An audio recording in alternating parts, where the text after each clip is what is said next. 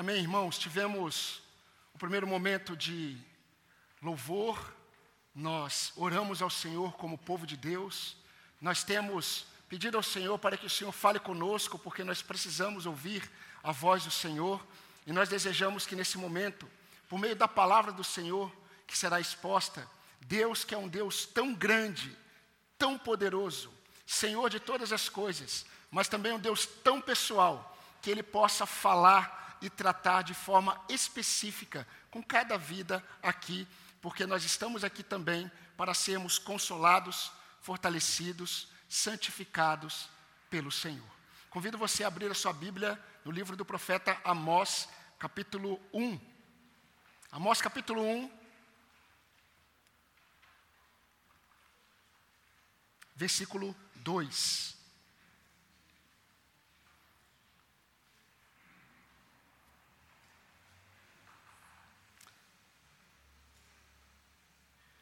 Amós capítulo 1, versículo 2, diz assim: Amós disse: O Senhor rugirá de Sião e de Jerusalém fará ouvir a sua voz. Os campos dos pastores estarão de luto e o alto do Carmelo secará. Os campos dos pastores estarão de luto e o alto do Carmelo secará. Queridos, devido ao pecado como nós temos estudado pela manhã, hoje nós observamos de uma forma muito mais atenciosa Romanos capítulo 1. Como nós temos observado, por causa do pecado, os homens eles caminham em sua independência de Deus, acreditando que quanto mais alheios aos preceitos daquele que eles sabem que existe, mas eles não creem de fato eles acham que eles são mais sábios do que aqueles que creem. Essa é a realidade. E diferente do que muitos evangélicos dizem, como nós vimos hoje pela manhã, o mundo ele não está clamando por Jesus. Não está. O mundo ele clama por alívio de suas dores, de suas angústias. Mas eles não querem os preceitos, os valores, os princípios do Senhor. Que bom que Deus possa me abençoar, mas eu não quero me submeter aos preceitos deste Deus. E queridos, quanto mais livres no conceito humano, mais felizes eles são. Só que, quando nós pensamos nisso, e isso é interessante, essa liberdade do homem que ele busca e acredita, tem a ver com a mentalidade de serem autos, autossuficientes, não precisando de qualquer intervenção externa para os direcionar. Isso é ser livre. Ser livre é não ter nada que me diga o que eu devo fazer. Mas diferente dos homens, o povo de Deus, eles gritam como Paulo disse: nossa suficiência vem de Deus como está em 2 Coríntios 3, 5. Mas que esse, o que esses homens não sabem, queridos, e eles nem podem saber por si próprios, é que a incapacidade de viverem de acordo com os preceitos de Deus revela que eles são escravos dos seus próprios desejos. É interessante como o mundo olha para a igreja e diz assim: vocês são escravos. Nós somos livres. Mas quando eu percebo que eu tenho condições e liberdade para falar não ao meu coração, eu sou livre. Agora, aqueles que não conseguem dizer não aos seus próprios desejos, eles revelam o quão escravos eles são dos próprios desejos. Mas quanto mais escravos eles são dos próprios desejos, mais livres eles acham que são. Por isso que Deus diz que eles, inculcando-se por sábios, se tornam loucos. Mas, quando nós observamos de uma forma mais apropriada essa realidade, nós vamos perceber que essa autonomia autossuficiente do homem nada mais é do que o seu desprezo incutido pelo Criador em suas práticas. mesmo que as suas práticas religiosas sejam do cristianismo. Mas não é interessante que nada interfere a realidade de Deus. Como diz Apocalipse, capítulo 15, 4. Quem não temerá e não glorificará o teu nome, ó Senhor? Pois só tu és santo. Por isso, todas as nações virão e se prostrarão diante de ti, porque os teus atos de justiça se fizeram manifestos. Meus irmãos, nesta noite de ceia, uma noite tão preciosa para a igreja de Cristo. Nós precisamos ser lembrados que o juízo de Deus virá sobre todos os que não se arrependem. E isso é inevitável. Isso é inevitável. Porém, nós vamos perceber no próprio livro do profeta Amós que o alerta de Deus e o chamado de Deus ao arrependimento, ele sempre vem acompanhado por tempos de longanimidade da parte de Deus. É interessante porque o leão já estava rugindo antes de Amós. Se você voltar um pouco na sua Bíblia e você ler o profeta Joel, capítulo 3, versículo 16, diz na íntegra: O Senhor rugirá de Sião e de Jerusalém fará ouvir a sua voz. É exatamente o que Amós está pregando. Amós está mostrando Deus como esse leão que está rugindo. Joel já havia feito isso. E queridos, domingo passado nós observamos o versículo 1, também o versículo 2 na parte inicial, e nós discernimos um pouco sobre a soberania de Deus na prática, na forma como Deus estava agindo por meio de Amós. A partir de hoje, nós vamos discernir um pouco sobre a justiça de Deus. E a primeira lição que eu gostaria de destacar para os irmãos, ela vem acompanhada de uma observação muito importante. O discernimento sobre a justiça de Deus, assim como discernimento sobre a soberania de Deus, assim como discernimento sobre as misericórdias de Deus, assim como discernimento sobre a santidade de Deus, precisam mudar toda a nossa cosmovisão. Precisa mudar toda a nossa visão de mundo. E essa mudança precisa alterar o estado do nosso coração diante de tudo o que nós estamos vivendo. E a lição que eu gostaria de destacar nesta noite é apenas uma, porque o nosso tempo será mais breve. É que a justiça de Deus abrange todo o seu domínio e transforma as nossas expectativas. Eu vou repetir. A justiça de Deus abrange todo o seu domínio e transforma nossas expectativas. No versículo 1, na parte 2, B, a parte 1 diz assim, a parte A, né?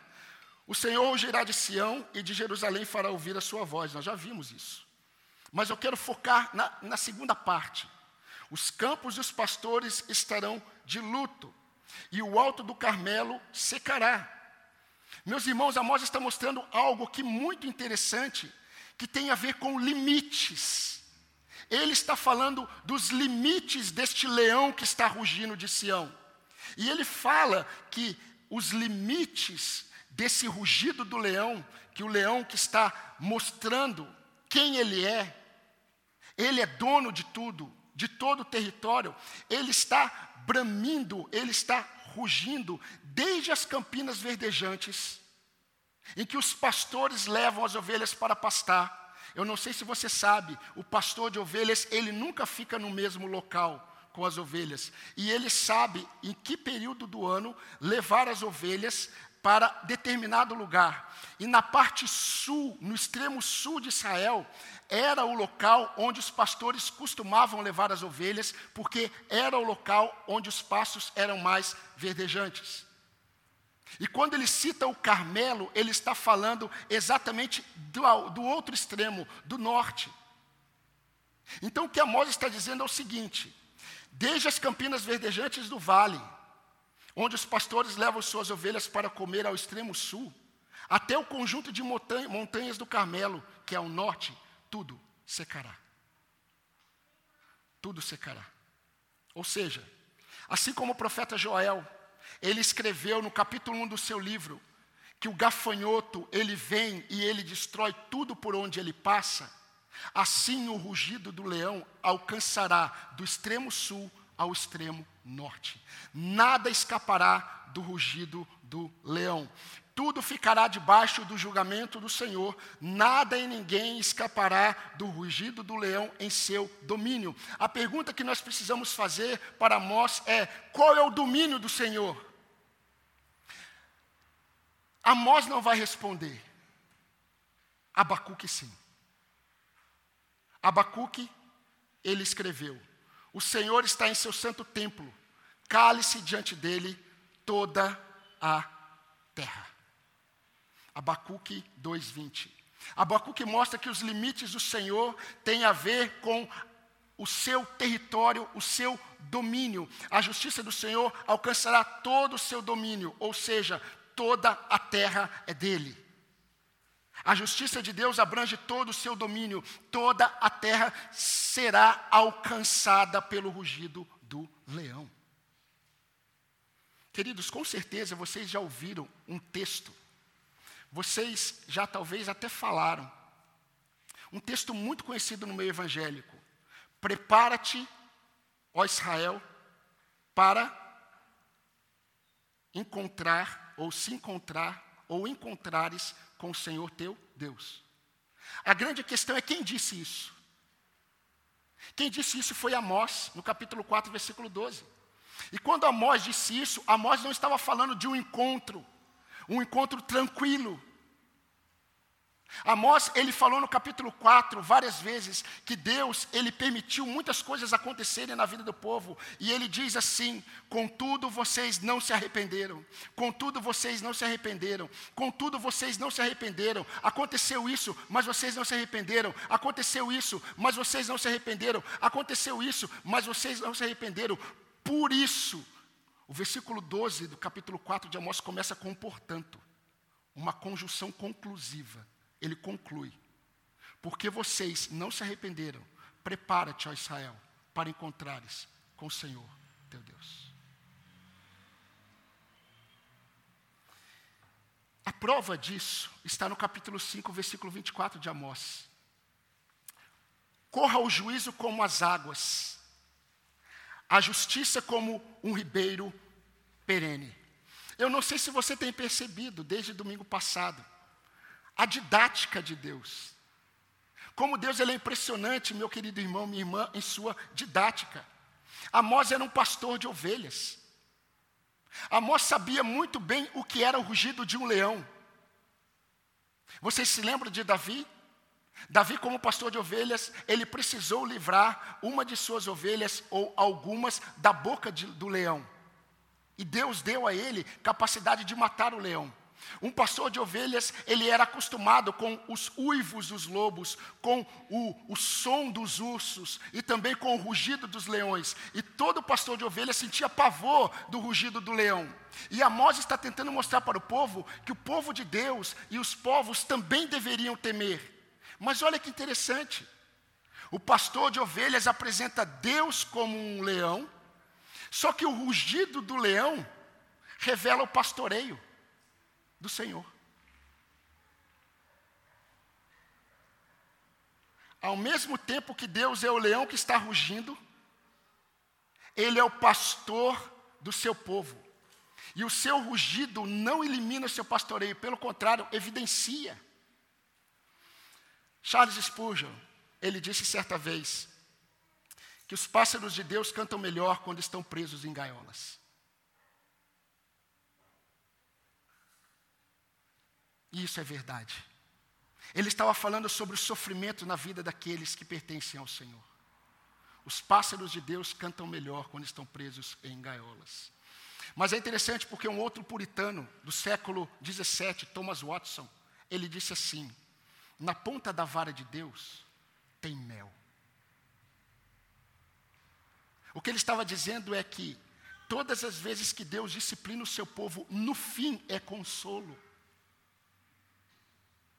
Enquanto o leão está rugindo, tanto para o seu povo, porque o seu povo, o povo dele é dele, assim como as demais nações que também pertencem a ele, todos ouvirão as manifestações ou a manifestação da justiça de Deus.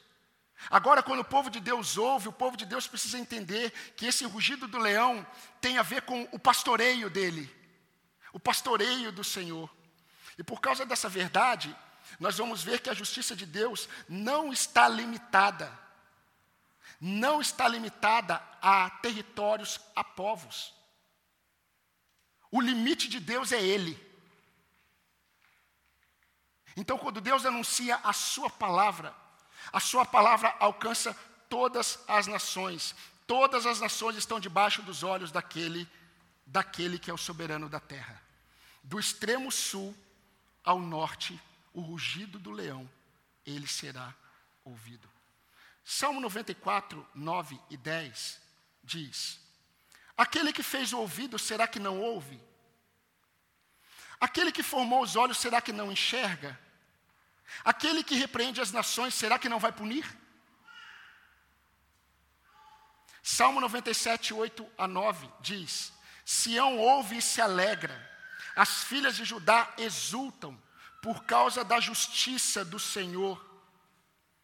Pois tu, Senhor, és o, és o Altíssimo sobre a terra, tu estás muito acima de outros deuses. Indo para o Novo Testamento, Hebreus capítulo 4, versículo 13 diz: Não há criatura que não seja manifesta na sua presença, pelo contrário, todas as coisas estão descobertas e expostas aos olhos daquele a quem temos de prestar contas. Meus irmãos, não é interessante? Não é interessante como os homens costumam culpar Deus? Quando algo acontece algum tipo de injustiça acontece com eles, algum tipo de maldade, algum tipo de calamidade, os homens culpam a Deus. Onde estava Deus que não viu isso? Onde estava Deus que não impediu isso? E eles começam, em seus devaneios loucos, eles começam a pensar coisas. Se há um Deus bom, como pode haver tanta desigualdade ou sofrimento no mundo? Ou Deus não se importa ou ele não existe. Os religiosos, eles não ousam falar isso, mas não porque conhecem a Deus, mas por medo daquilo que a religião diz sobre Deus. Porque, queridos, nós só podemos falar algo sobre alguém que nós conhecemos. As pessoas, elas têm conceitos errados sobre Deus porque elas não conhecem. Na perspectiva bíblica, não são conhecidas do Senhor mesmo aquelas que fazem e farão muitos milagres no nome do Senhor. Senhor, em teu nome nós expulsamos demônios. Senhor, em teu nome nós fizemos muitos milagres. E Jesus vai olhar para eles e dizer assim: Eu nunca vos conheci. Jesus não falou, vocês nunca me conheceram. Jesus vai falar, eu nunca vos conheci. Porque o conhecer na Bíblia tem a ver com o relacionamento. Meus irmãos, nós não podemos, não podemos olhar para esse texto sem perceber que nós estamos diante de dois textos que são a base de tudo aquilo que Amós vai profetizar, tanto para o povo de Israel quanto para as demais nações. Nós somos um povo que, pela bondade e graça de Deus, nós não temos muitas experiências com algumas calamidades da natureza. Por exemplo, poucos aqui vão ter uma experiência, se Deus permitir, no contexto brasileiro, com uma tempestade no padrão furacão. Se um furacão ele viesse sobre nós, nós que não estamos acostumados com o furacão, nós nos depararíamos inicialmente com uma um forte vento, chuva, uma tempestade muito forte.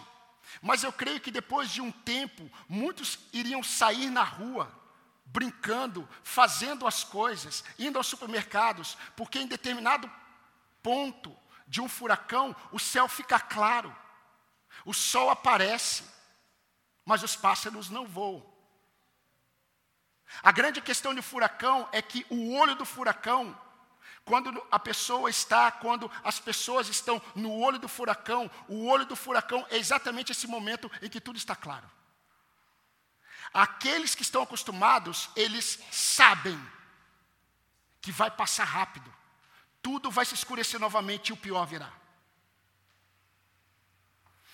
Nós estamos vivendo tempos em que nós estamos no olho do furacão. Quando nós pensamos na justiça de Deus, e nós vamos ver, queridos, que não há nada debaixo do sol que não esteja experimentando neste exato momento das misericórdias de Deus e de sua longanimidade. Mas essas misericórdias e essa longanimidade, elas antecedem o juízo do Senhor que virá sobre todos aqueles que não obedecem ao Evangelho. Jesus disse em Mateus 24, 22: Não tivesse aqueles dias sido abreviados, ninguém seria salvo, mas por causa dos eleitos, os escolhidos, tais dias foram abreviados. A justiça de Deus abrange todo o seu domínio e deve mudar as nossas expectativas. Meu irmão, minha irmã, nós somos lembrados que, apesar de todos os acontecimentos demonstrarem que os soberanos desta terra estão no controle, nós precisamos saber que isso é uma falácia. Isso não é a verdade.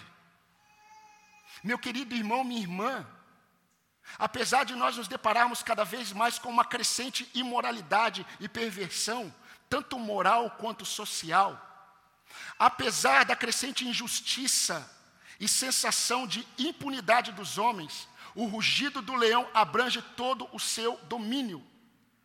E não há nada criado que não esteja debaixo do seu governo.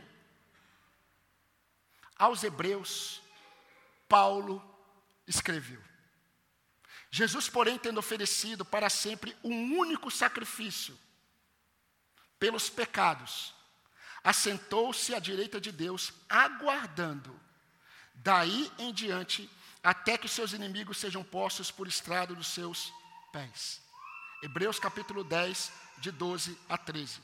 Irmãos, o que nos chama atenção em Romanos, além de tudo, em Romanos capítulo 1, como nós temos visto, é que normalmente o pecado que nós cometemos contra Deus, nós cometemos também contra o próximo. Toda injustiça feita, toda impunidade praticada, não é apenas contra Deus, mas isso acontece em relação aos homens. E por causa disso, aquilo que o homem faz contra Deus e contra o próximo, ele prestará contas, por causa da justiça de Deus.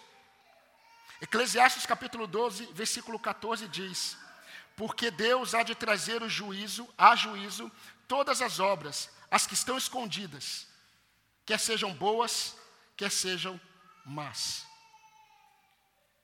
Por minha vida, diz o Senhor, diante de mim se dobrará todo o joelho, e toda língua dará louvores a Deus. Assim, pois, cada um de nós prestará contas de si mesmo diante de Deus. Romanos capítulo 14, de 11 a 12. Meus irmãos, caminhando para algumas aplicações mais práticas para nós, não tenha, não tenha em seu coração a falsa sensação, não tenha, a falsa sensação de que a injustiça e o mal estão prevalecendo. Sabe por que você não pode ter essa falsa sensação? Porque é uma falsa sensação. Só em momentos de crises de fé é que o homem de Deus pode experimentar isso, como Jeremias experimentou no capítulo 12 do seu livro, e também Asaf, quando escreveu o Salmo 73. Nós observamos as coisas aumentando, a impiedade, a injustiça, e a gente acaba acreditando que tudo isso, tudo isso está passando despercebido aos olhos do Senhor. A única coisa, meus queridos irmãos, que está prevalecendo hoje é a longanimidade e as misericórdias do Senhor. Nenhum mal, nenhuma injustiça, nenhuma impunidade, mesmo que aparentemente esteja, estejam aumentando, a única coisa que está sendo preservado é a longanimidade e paciência de Deus. Porque por mais que aumente, o rugido do leão alcança todo o seu território, todo o seu domínio. Por que, que o homem de Deus, a mulher de Deus, precisa entender isso? Talvez você esteja ouvindo essa mensagem, você esteja pensando, talvez, puxa, em que essa mensagem é prática para mim? Porque os crentes, quando eles se deparam com todas essas realidades e eles pedem a visão da soberania e da justiça de Deus, eles ficam aflitos em seus corações. Abacuque, ele experimentou essa aflição. Ló experimentou essa aflição. E Deus só destruiu Sodoma e Gomorra quando Ló saiu de lá. Deus só está preservando o mundo por causa do seu povo. O seu povo não pode acreditar que as coisas estão é, é, perdidas pelo aumento da iniquidade, da injustiça, da impiedade, que as coisas estão perdidas. Deus continua sendo o leão rugindo em relação a todo o seu território, todo o seu domínio, tudo é dele. E Amós, quando entendeu isso, ele escreveu o texto mais, mais conhecido, Amós não, Abacuque, o texto mais conhecido de Abacuque. Ainda que a figueira não floresça, ainda que não haja fruto na videira, ainda que a colheita da oliveira decepcione e os campos não produzam mantimento, isso é terrível para quem é da área. Ainda que as ovelhas desapareçam do aprisco, e nos currais não haja mais gado, mesmo assim eu me alegro no Senhor e exulto no Deus da minha salvação. É, Abacuque só pôde dizer isso porque ele entendeu que todo o mal que estava aumentando e crescendo estava no controle de Deus. Tanto é que ele diz: cale-se diante do Senhor toda a terra. O Senhor está no seu santo templo, assentado no seu trono, como sempre esteve. Nada saiu do controle dele cale-se diante dele toda a terra. Queridos, eu falei hoje pela manhã que a ira de Deus, ela é diferente da nossa ira. Porque a ira de Deus, ela não revela o que a nossa ira revela. A nossa ira revela toda a nossa maldade. A nossa ira revela toda a perversão do nosso coração. A nossa ira revela todo o nosso senso de justiça vingativo. A ira de Deus não torna Deus perverso e mal como a nossa ira. Eu falei hoje para vocês que a ira de Deus não é fruto de um ressentimento. A nossa sim. A ira de Deus, ela é uma oposição natural ao mal. Por isso Deus nos exorta em sua palavra que nós não devemos nos vingar uns dos outros. Vocês se lembram que isso muda as nossas expectativas? Essa visão da justiça de Deus muda as nossas expectativas, muda a nossa conduta. Por causa do conhecimento da justiça de Deus, Deus nos ensina que nós não devemos nos vingar uns dos outros, antes devemos dar lugar à ira de Deus. Porque está escrito: A mim pertence a vingança, eu é quem retribuirei, diz o Senhor. Romanos 12, 19. Porque a justiça do homem não opera a justiça de Deus. A ira do homem não opera a justiça de Deus. Jesus, o nosso modelo, o nosso referencial, quando ele foi insultado, ele não revidava com insultos. Quando maltratado, ele não fazia ameaças, mas ele se entregava àquele que julga retamente. Romanos, 1 Pedro 2, 23 indo para o fim. Graças a Deus por Jesus Cristo. Porque todo aquele que pela fé crê em Cristo e em sua obra de redenção na cruz do Calvário, foram justificados diante de Deus. E esses que foram justificados diante de Deus, eles receberam um senso da justiça de Deus. E o senso da justiça de Deus, meus irmãos, deve mudar, deve nos levar a termos uma postura diferente diante de Deus e diante do próximo. É impossível um atributo de Deus não afetar o seu povo. É impossível um atributo de Deus não mudar a conduta de um filho dele. A nossa visão da justiça de Deus deve nos levar a olharmos para Deus de uma forma diferente, descansarmos na justiça dele. Mas isso tem que alterar a nossa forma de agir em relação aos homens. Vocês se lembram do que eu disse domingo passado que a singularidade do nosso privilégio deve ser aquilo que nos move? Eu não sei se você se lembra. Se você não se lembra, eu estou lembrando você agora. O privilégio que Deus nos deu, ele é singular. E a singularidade desse privilégio é que deve mudar as nossas vidas. Ou seja, quem não está mais debaixo da ira de Deus e não tem Deus como seu juiz, pode lutar contra todos os males em seu coração. Você pode lutar contra os pecados que ofendem a santidade de Deus e a justiça de Deus. Seja uma injustiça que você cometeu ou tem cometido, seja uma cobiça lasciva, seja uma mentira, ou se a mentira faz parte dos seus lábios, seja pecados da língua, seja pelo desprezo a uma pessoa, seja pela incredulidade, seja pela sua falta de empatia com as necessidades do outro. Os olhos de Deus, meus queridos, estão sobre todos os homens, ainda mais sobre o seu povo. Não podemos esquecer de 1 Pedro 4,17, e eu não vou ler, eu vou deixar que você leia em casa.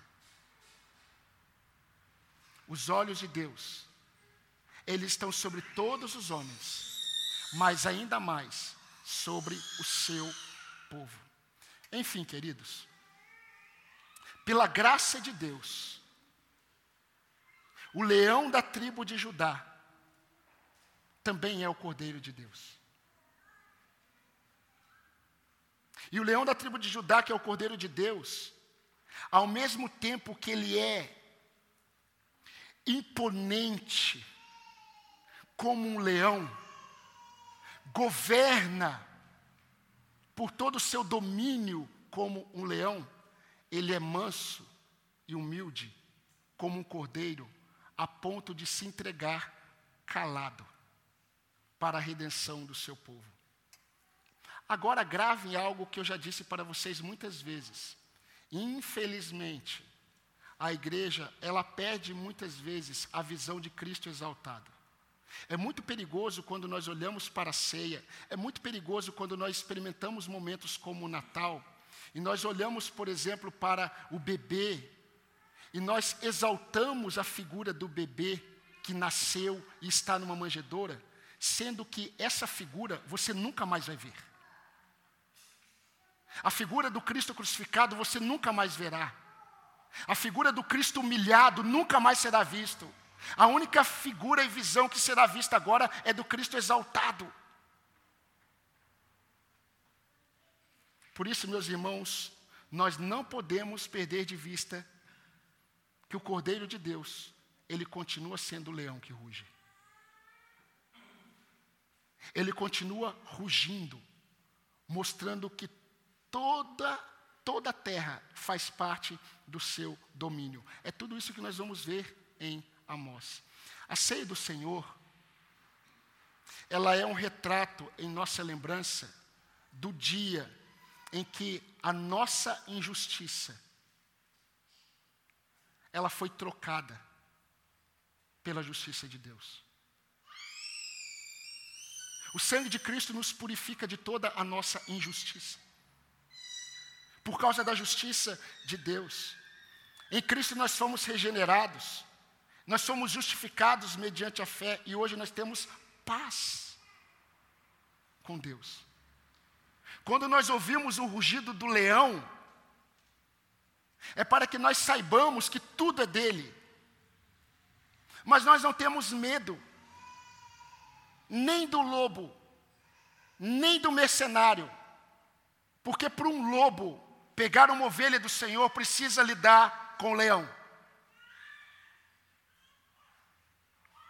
Meus irmãos, nós não precisamos defender Deus.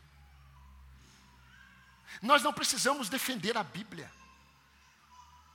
Nós não precisamos sair brigando com as pessoas em defesa de Deus. Deus é como o leão, solte o leão.